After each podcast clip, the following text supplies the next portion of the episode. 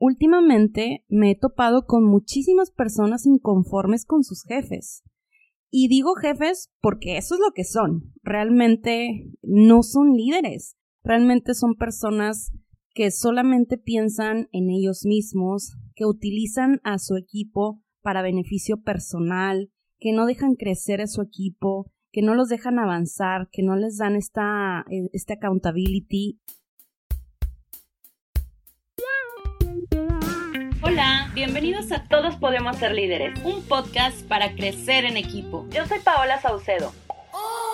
Practico y me apasiona el tema de liderazgo y felicidad laboral. Y hoy quiero recordarte que el talento es el activo más importante que tienes en tu organización. Mi intención con este podcast es ayudarte a desarrollarte como líder y a formar líderes dentro de tu equipo. Acompáñame en este gran recorrido y recuerda que todos podemos ser líderes. Hola, ¿cómo están? Bienvenidos al séptimo capítulo de mi podcast Todos podemos ser líderes.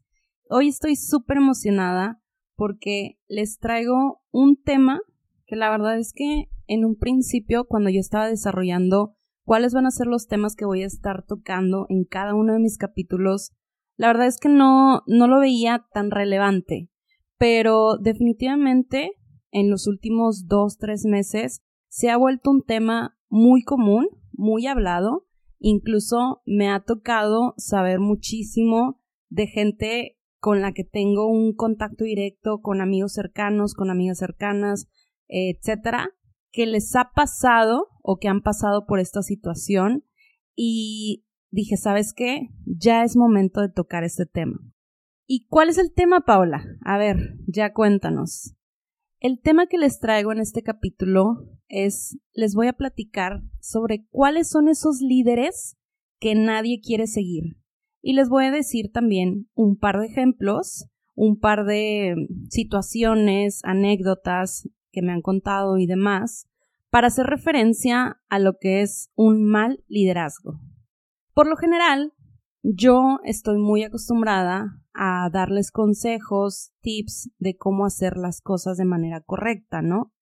Pero yo sé que muchas veces no solamente es importante que ustedes sepan cuáles son los mejores consejos para hacer las cosas correctamente, sino también ustedes deben de saber cuáles son los que debo evitar, cuáles son esos errores que no debo de cometer.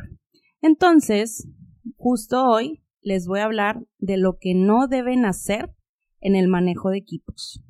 ¿Ok? Y como les decía, últimamente me he topado con muchísimas personas inconformes con sus jefes.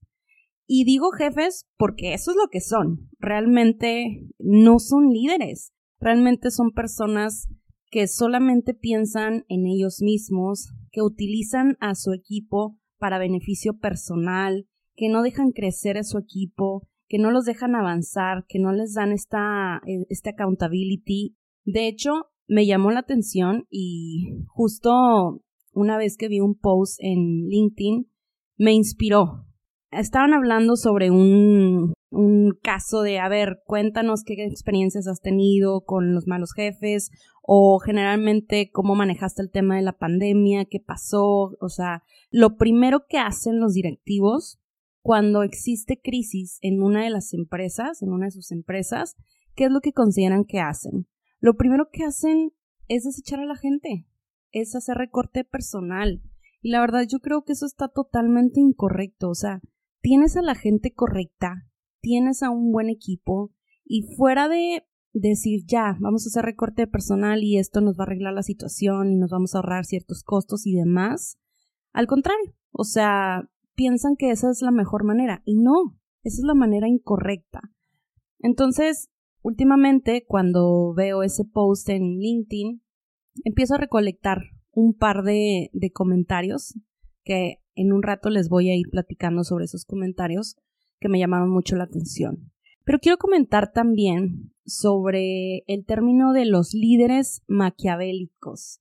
¿Por qué? Porque fíjense que me recomendaron un libro muy bueno, por cierto, que se llama Psicología Obscura.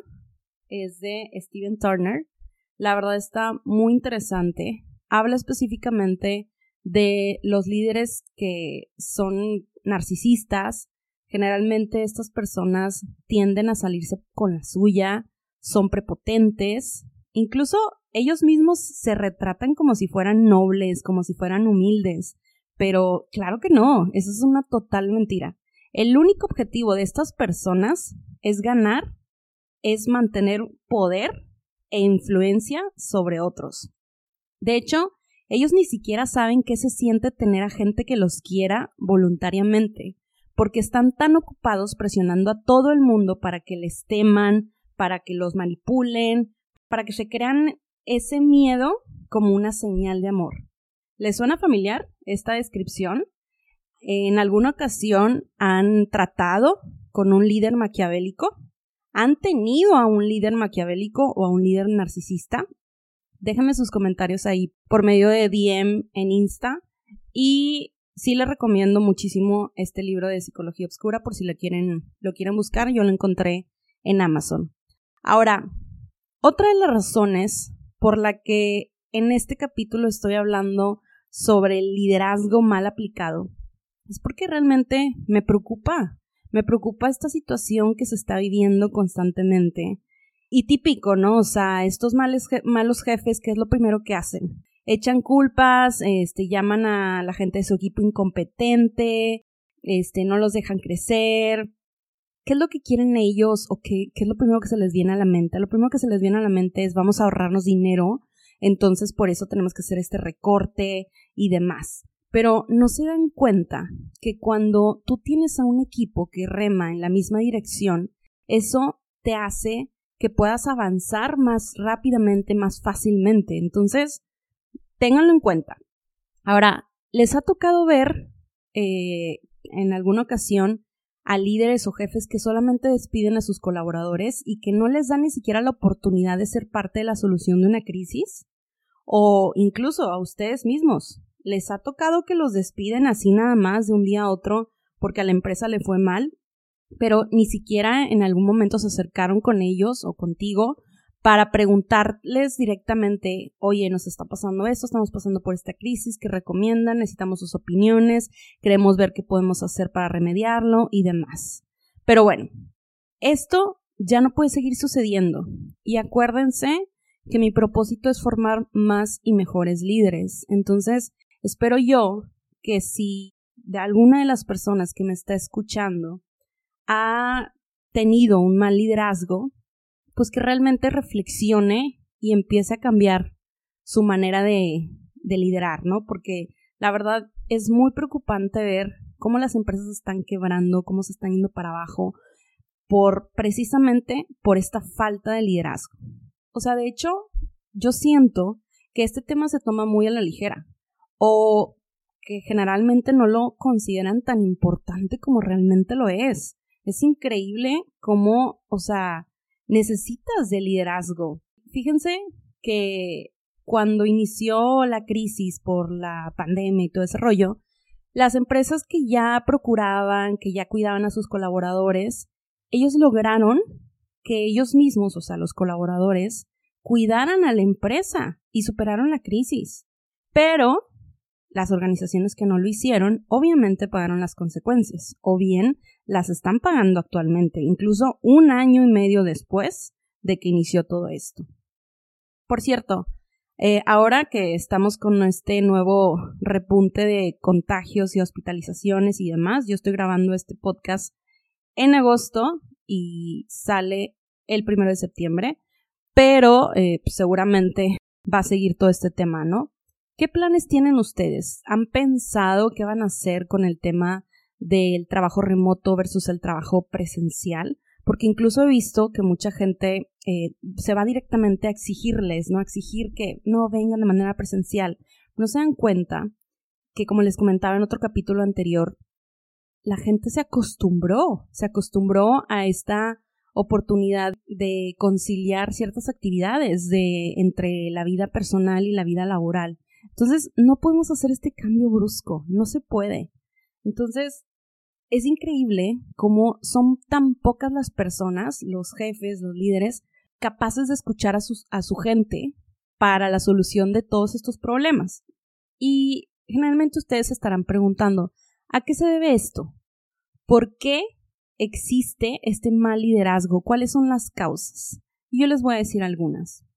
La primera es el ego de la gente, el ego de un, de un jefe, que generalmente dice, oye, yo estudié tanto, yo tengo la carrera, la maestría, el diplomado, yo tengo tanta experiencia y demás. Entonces, ¿qué pasa? Que a estas personas no piensan que hay gente que puede ser mejor que ellos, ¿no? Entonces, eso definitivamente es una gran causa del mal liderazgo. Causa número dos, no tienen el tiempo, ni la voluntad, ni el talento para atender, es más, ni siquiera entender las ideas de los colaboradores. ¿Por qué? Porque generalmente también es gente que no se involucra en la operación, ¿no? Entonces, que se ciclan solamente en el tema de la supervisión, del, de la dictadura y demás, y pues obviamente así no van a entender lo que está pasando realmente dentro de la operación de sus equipos, ¿no? La causa número tres, les falta modestia, les falta sencillez, les falta humildad. Fíjense, eh, está muy curioso y a mí me encanta hablar sobre este tema porque yo he escuchado muchas veces que dicen que la gente cambia cuando empieza a ganar dinero. Y la verdad es que yo creo que no es así. La gente no cambia. Al contrario, cuando empieza a ganar más dinero y se empieza a volver eh, más avaricioso y demás, pues definitivamente intensifica lo que es la persona, pero no quiere decir que cambie, no quiere decir que antes era una persona buena y ahora es una persona mala y demás, no, simplemente su misma personalidad, al tener más dinero, le intensificó eso, ¿no? Entonces, fíjense cómo también eso afecta, o sea, y cómo es tan importante que un líder, que un jefe se vuelva humilde. Acuérdense que una persona que empieza desde cero sabe perfectamente lo que implica y valora todo. Pero una persona que lo asciende en una posición de liderazgo sin ni siquiera tener las bases de cómo iniciar desde abajo de la operación, pues literal, o sea, no, no va a valorar de la misma manera porque desconoce, ¿no? Entonces, esa es una causa también. Y la causa número cuatro, tienen miedo a ser sustituidos. Y fíjense que hace un par de días estaba leyendo un libro muy interesante, por cierto, se llama The CEO Test, que, que habla sobre cuál es el rol de los líderes al manejar un equipo. Y uno de los roles principales era formar a un sucesor. Entonces, qué importante es que el en el momento en el cual tú estás liderando un equipo, realmente sí te dediques a, a ver quién te va a reemplazar. Pero fíjense cómo aquí, en este tema que les estoy hablando, el miedo a ser sustituidos es una causa de este mal liderazgo.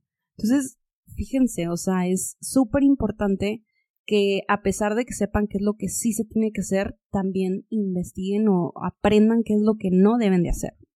La verdad es que yo creo que les podría decir mil causas más, pero todo esto se traduce a un mal liderazgo, ¿ok? Entonces, esto es lo que no deben hacer. En el mal liderazgo es muy común ver que cuando la empresa está en crisis, empiezan a buscar culpables, ¿no? Se justifican, empiezan a decir, no, es que fue fulanito y menganito y demás. ¿Por qué? Porque este tipo de líderes o jefes no se hacen responsables de su propia ineficacia y generalmente te actúan a la defensiva. ¿Qué, ¿Qué, pasa? ¿Qué es lo peor de esto? Lo peor es que ni siquiera forman parte de una solución, o sea, no aportan, destruyen, no construyen. Entonces, aquí está la frase esta que, que bien dicen que si no sumas, no restes, ¿verdad? Bueno, pues imagínense, un mal líder generalmente se dedica a restar, a restar, a restar en lugar de sumar. Entonces, pues gran problema, ¿no? Ahora, les quiero compartir un poquito de un par de comentarios que me encontré en LinkedIn donde mencionan sobre este tema del mal liderazgo cuando existe una crisis. Les voy a leer el primer comentario. Dice así. He visto casos en empresas que los dueños dejan a cargo a personal de confianza que no hace una buena gestión y provoca que el barco vaya a la deriva. Pero cuando uno o más de los colaboradores trata de hacer mejoras que se les ocurren ideas o planes, simplemente no le renuevan el contrato. Esto a la larga ocasiona que las empresas tiendan a la insolvencia simplemente por el mal manejo de la gerencia en la toma de decisiones. Fíjense qué interesante este comentario, ¿eh? O sea, increíble si tú tienes a una persona a cargo de una empresa y esa persona no sabe hacer una buena gestión del talento, ¿qué es lo que pasa cuando alguien empieza a hacer un trabajo mejor que él? Decide correrlo, decide ya no renovar contrato y demás. O sea, increíble, ¿no? Entonces, si alguien conoce a una persona así, díganle sobre el podcast Todos podemos ser líderes, porque definitivamente estas prácticas tienen que parar. Incluso es increíble cómo hay veces que estas personas ni siquiera se dan cuenta del error, de que están hundiendo su propio barco, ¿no? Pero bueno, continuemos con el comentario número 2. Dice así, esto es algo muy común en algunos gerentes. El recurso humano es el recurso más valioso para una empresa. Es lo que hace que los otros recursos de la empresa generen ingresos. Acuérdense que existen siempre otras actividades en la empresa que son generadores de costos y muchas veces no aportan ningún valor adicional.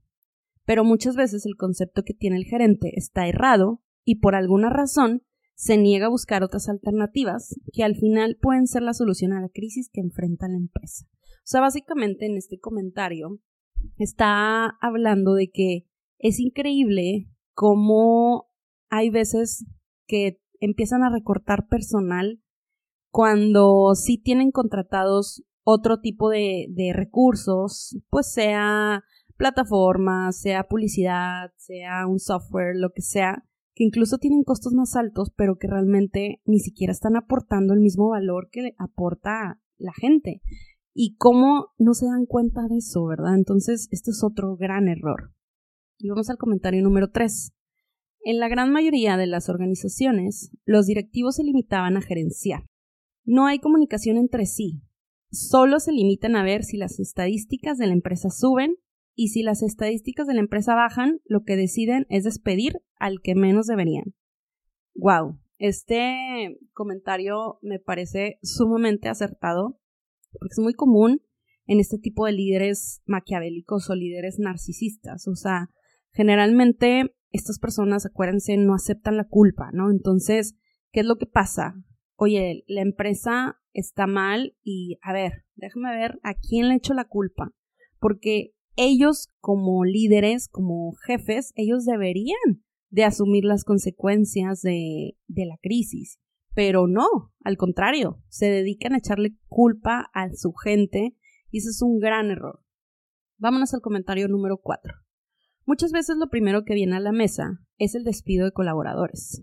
Sin embargo, deben de entender que muchos de ellos son el motor de la empresa, que al final son ellos quienes hacen realidad que el negocio fluya. Fíjense que es, es bien difícil entender, y sobre todo cuando son empresas pequeñas o empresas familiares, cómo, cómo sucede esto, ¿no? O sea, antes de despedir gente, realmente necesitarías evaluar cuál es el área que necesita más apoyo, cuál es el área que necesita esfuerzo extra para que no sea necesario despedir gente. Y acuérdense de la anécdota que les conté sobre Vilma Núñez, ¿no? O sea, de cómo manejó ella a su equipo eh, cuando inició el tema de la pandemia. Ella realmente eh, decidió no despedir a nadie y al contrario, hablar con ellos y pedirles más apoyo y ver qué se necesitaba para, para crecer. Y funcionó esa estrategia. Entonces, hay que tener mucho énfasis en esto. Comentario número 5. La mayoría de las empresas tiene la mentalidad de disminuir costos a través de reducir al personal y no evalúan opciones para hacer esa reingeniería sin la disminución de los colaboradores. El capital humano es lo más importante en una organización y en la mayoría de las ocasiones despiden a, la gente por decisiones mal tomadas por los directivos y luego, a la larga, vuelven a contratar personal sin considerar la curva de aprendizaje que tiene esto y, claro, esto nos representa un costo impresionante, ¿no? Entonces, es increíble, o sea, cómo no se ponen a pensar. Y fíjense que esto es algo que yo vi en mi certificación de felicidad laboral, en donde pues, básicamente cifras, ¿no? Acuérdense del, del capítulo 6 donde hablé sobre este tema, que realmente te representa muchísimo gasto más cuando tú corres a alguien, porque de aquí a que contratas a alguien más, de aquí a que esa persona se capacita, aprende, adquiere la experiencia que tenía la otra persona. Eh, o sea, es una curva de aprendizaje y que a la vez ya invertiste mucho dinero porque, claro, en las personas, en el talento, claro que se invierten millones en las empresas, ¿no? Entonces, hay que tomar mucho en cuenta.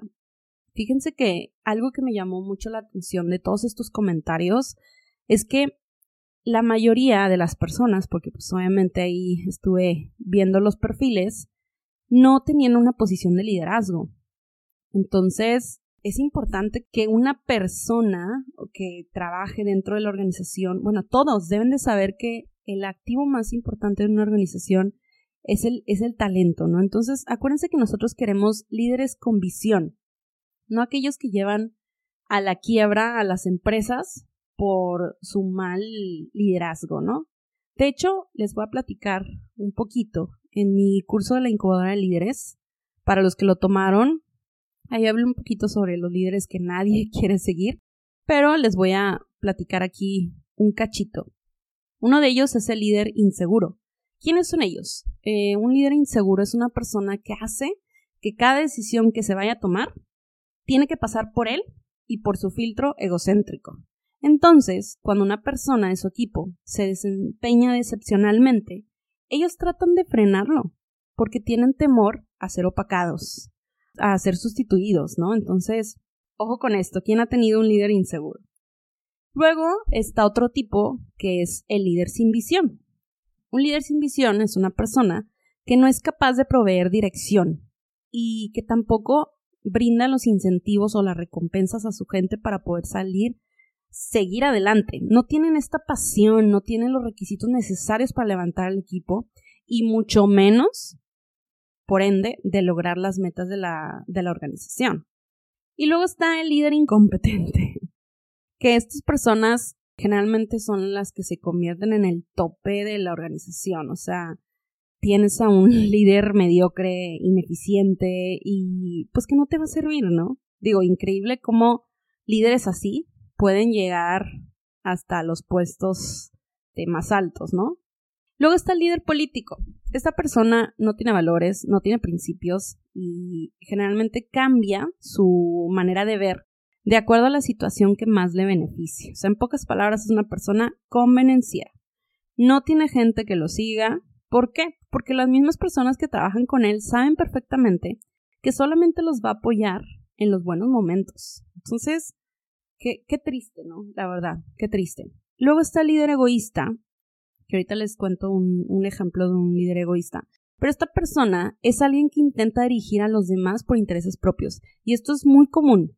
Acuérdense que yo siempre les digo que debe de existir un interés genuino por ayudar a su gente. No debes de tener una agenda secreta de tener un beneficio eh, solamente tú. O sea, esto debe ser un ganar-ganar, ¿no? Entonces, esta persona, este líder egoísta, generalmente va avanzando en posiciones a expensas de los demás y siempre se, está llevando el crédito de lo que su equipo hizo.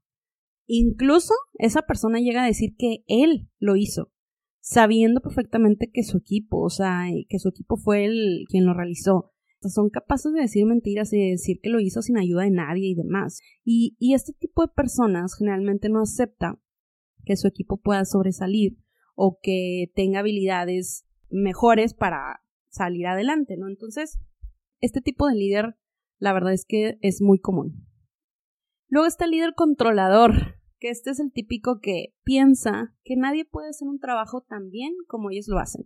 Y generalmente se dedican a denigrar a la gente o hacerlo, a hacerlos quedar mal a su propio equipo, ¿no? Y generalmente estas personas piensan que las contribuciones de los demás no son tan valiosas como las suyas. Y esto también pasa muy seguido. Hasta ahí los, los tipos de líderes, ¿no? Ahora, sigamos con la plática.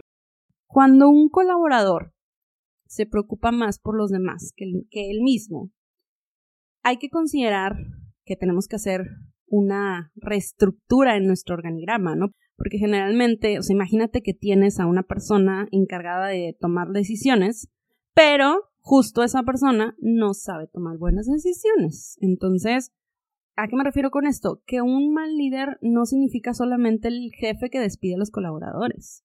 No, o sea, también en otras situaciones, así como que no sabe tomar buenas decisiones, eh, así como no sabe cómo salir de las crisis, así como otra de las situaciones que también sucede es cuando los colaboradores, pues ellos mismos deciden renunciar y fuera de entender cuál fue la razón por la cual renunciaron, toman una actitud negativa, ¿no? O sea, se enojan con ellos, este, los tratan mal, o sea, ni las gracias les dan, no sé, o sea, ese tipo de cosas obviamente es claro un ejemplo de un mal líder, ¿no?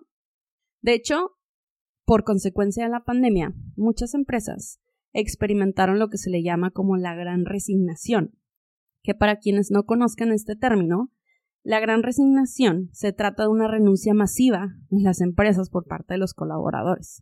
Es como si se hubieran puesto de acuerdo y muchos hubieran tomado la decisión de renunciar al mismo tiempo, ¿no? O sea, y fíjense que últimamente, digo, yo acostumbro a seguir mucho artículos, libros sobre estos temas, me salen constantemente en redes, pero últimamente he visto mucho eh, este, este tipo de noticias o artículos en donde dicen que la mayoría de la gente se sale o, que está renunciando precisamente por el jefe. No tanto por, no tanto por la condición del trabajo, sino por el jefe. Y fíjense cómo todo va trayendo sus, sus resultados, ¿no? Obviamente, cuando tú tienes un mal jefe, obviamente eso te afecta, no físicamente tal, bueno, no, sí, claro que te puede afectar, pero yo creo que más emocionalmente, más en tema eh, en tu mente, en cómo estás contigo misma o mismo, este, y pues bueno, también físicamente porque también nos puede afectar en temas de estrés, por lo tanto esto nos puede provocar eh, dolores en los músculos y etcétera, y por ende eh, la, afecta la salud, ¿no? Entonces, mucha gente ya se dio cuenta que lo más importante es cuidar de nuestra salud, cuidar, eh, tener a nuestra familia cerca, cuidarla obviamente, que la felicidad de nosotros es primero, antes que tener un buen sueldo, antes que tener un buen trabajo, antes que depender de alguien, ¿no? Entonces, ahora las personas se preguntan qué tanto contribuye su trabajo a su felicidad y a su bienestar, tanto físico como emocional. Y también si su trabajo es realmente significativo, si realmente están aportando algo y están haciendo algo por la sociedad. Acuérdense, el trabajo ya no solo se trata de que te paguen por un, o sea, por ir ciertas horas y ya, sino de la calidad de vida que le ofrecen a los empleados. Y fíjense que las personas que no inviertan en su fuerza laboral y en su bienestar probablemente van a tener dificultades en el futuro. Eso es claro. Les va a resultar muy difícil no solamente atraer nuevos talentos, sino también retener a los existentes. Entonces, es importante que también se puedan eh, mantener la productividad, la rentabilidad, este, pero que no nos olvidemos del tema del bienestar de la gente. Y un punto importante que quiero mencionar es que la actual fuerza laboral, que realmente ahorita son los millennials y los centennials, ya no quieren autoridad, quieren libertad. ¿Por qué? Porque ellos saben perfectamente de lo que son capaces y quieren tener la libertad de trabajar con sus propias decisiones, de, de tomar, de, de hacer sus actos de acuerdo a lo que ellos consideran que es mejor. Son adultos, por lo tanto tienen la suficiente madurez para desempeñar un buen trabajo y también para responsabilizarse de sus actos. Y en caso de que se atoren con algo, que tengan alguna dificultad, pues también ellos quieren saber que fueron capaces de encontrar una solución, ¿no? Y de hecho, esto lo digo porque hace poquito estuve, estaba hablando con mis amigas de, de Martecitos y justo una de ellas me comentó que en donde trabaja, sin mencionar el nombre de la empresa, tuvo un líder increíble, o sea, era el mejor líder, ¿no? Desafortunadamente lo cambiaron de área, entonces le asignaron a una nueva jefa que desde el día uno se dio cuenta de que era una mal líder. ¿Qué pasó? La productividad del, del departamento cayó en lugar de impulsarlos o de darles la oportunidad de trabajar en la manera en la que estaban ya acostumbrados con el jefe anterior, los empezó a tratar como si fueran niños. O sea, ella quiere saber qué están haciendo todo el tiempo, quiere que hagan las cosas tal como ella lo indica, y si no sucede así o aportan otras alternativas, ella toma una mala actitud, nada le gusta, quiere que la copien en todos los correos, quiere estar en todas las juntas que tienen sus colaboradores con proveedores o con clientes. Eh, si ellos dan alguna idea creativa o innovadora y demás, ella automáticamente la rechaza y dice que no. Entonces, fíjense, yo le dije, ¿sabes qué? O sea, yo creo que, que tienes a una persona egoísta, ¿no? Definitivamente tiene miedo a ser sustituida, quizá nuevo puesto y demás, tiene mucha presión pero definitivamente pues la está regando totalmente, ¿no? Entonces, ¿qué pasa con esta anécdota? Mi amiga prácticamente eh, me dice, ¿sabes qué? Pues mira, ¿qué, ¿qué puedo hacer? Le dije yo, le dije, tienes dos opciones, te doy dos consejos. Una, limítate a hacer tu trabajo tal cual como ella te lo está pidiendo, porque prácticamente te está capacitando para que te vuelvas un zombie. ¿Por qué? Pues porque quiere que hagas las cosas tal cual. Y ve buscando otras opciones, porque definitivamente ya te estás dando cuenta que no vas a tener un crecimiento con ella. O bien, habla con ella, dile cómo está la situación y checa si, si puede cambiar. Entonces, ¿qué me contestó ella? ¿Sabes qué? Me gusta más la primera opción. Me voy a dedicar a hacer mi trabajo, voy a cuidar más de mí, voy a cuidar de mi salud, me voy a poner a hacer mis cosas también y no me voy a estar preocupando por esta chava que no me sabe liderar, ¿no? Entonces, fíjense ¿Cómo afecta cuando tienes un mal liderazgo? Por cierto, saludos a mis amigas de Martesitos, que la verdad es que siempre me han apoyado con este tema de, de mi podcast y definitivamente me gusta mucho que personas cercanas me cuenten sobre sus experiencias porque esto me ayuda tanto para mi contenido en redes sociales como para el podcast, ¿no? Incluso si alguien quiere eh, contarme alguna anécdota, bienvenida, mándenme DM por medio de Insta, me pueden encontrar como paola.saucedo rdz, porque todo esto me sirve muchísimo para inspirarme y para ver el contenido de los próximos capítulos, ¿no? Y luego otro amigo me contó una historia de que igual, líder excepcional, increíble, wow, y resulta que no, ya lleva muchos años y pues como que estaba exigiendo un poquito de condiciones a la empresa donde trabajaba, pero no, no pudo llegar a un acuerdo, entonces desafortunadamente él decide irse, ¿no? Entonces hacen una junta por medio de Zoom, se da el anuncio de que se va y este amigo me cuenta que fue increíble ver el silencio que se provocó y, y, ver esta tristeza de todo su equipo en el momento en el que se dio esta noticia, ¿no? Incluso que gente empezó a llorar, ¿no? Entonces, wow, la verdad, este tipo de historias te, te pegan porque definitivamente te das cuenta cómo hay gente que impacta en las personas, ¿no? Y cómo, y cómo claro que les puede afectar cuando un buen líder se va y que ya empiezas, o sea, que vas a tener a otra persona que, que la verdad es que no sabes si va a poder llenar los zapatos del otro, ¿no? Pero bueno, vean la diferencia y pónganse a reflexionar sobre qué tipo de líder quieren ser. O sea, quieren ser este típico jefe que llega a la oficina y pone más poniendo reglas y castigos y penalizaciones y demás y que se siente toda esta mala vibra este entre los colaboradores o el que llega súper sonriente, amable, que incluso contagia su energía o contagia su, su amabilidad, que inspira confianza, que básicamente es un ejemplo a seguir, ¿no? Entonces, ahora, ¿qué, qué, qué características describen generalmente o qué es lo que hace generalmente un, un mal líder, ¿no? Una característica es el micromanagement.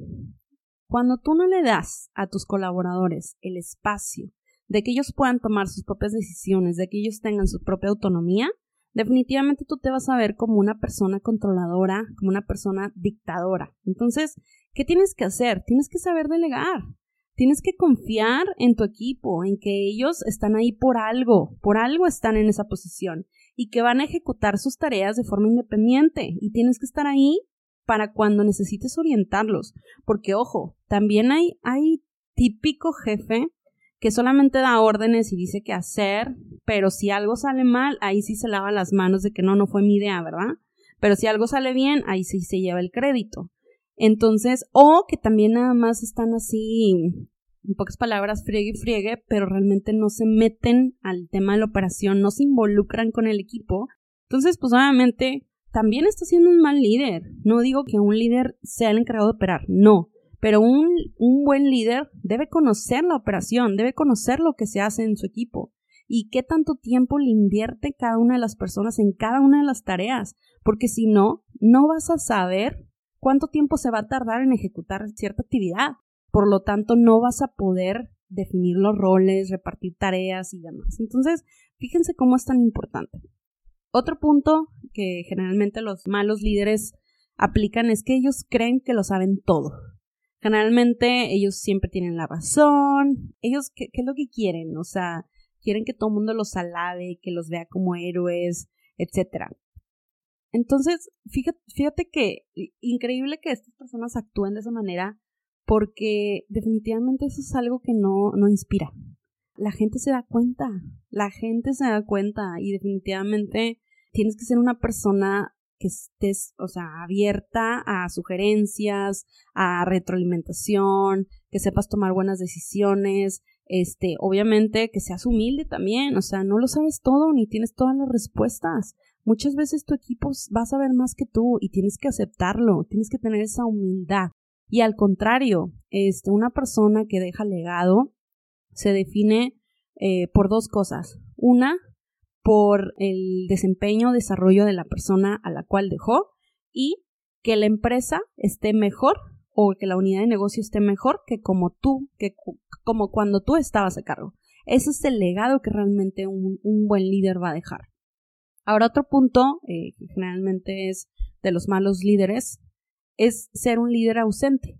Una, como una figura de decoración, imagínense que solamente se va a la oficina, está en un cuarto encerrado y prácticamente no se involucra, no, no sabe ni qué están haciendo y solamente es entrégueme esto, entrégueme esto a tal fecha y, y vayan a tal lugar y hagan esto y no sé qué, o sea, pero ni siquiera están ahí para su gente, ¿no? Ni, ni para platicar, ni para coachar, ni para ver en, en, qué les puede ayudar, qué herramientas necesitan, si está todo bien, si, si están atorados con algo, ¿no?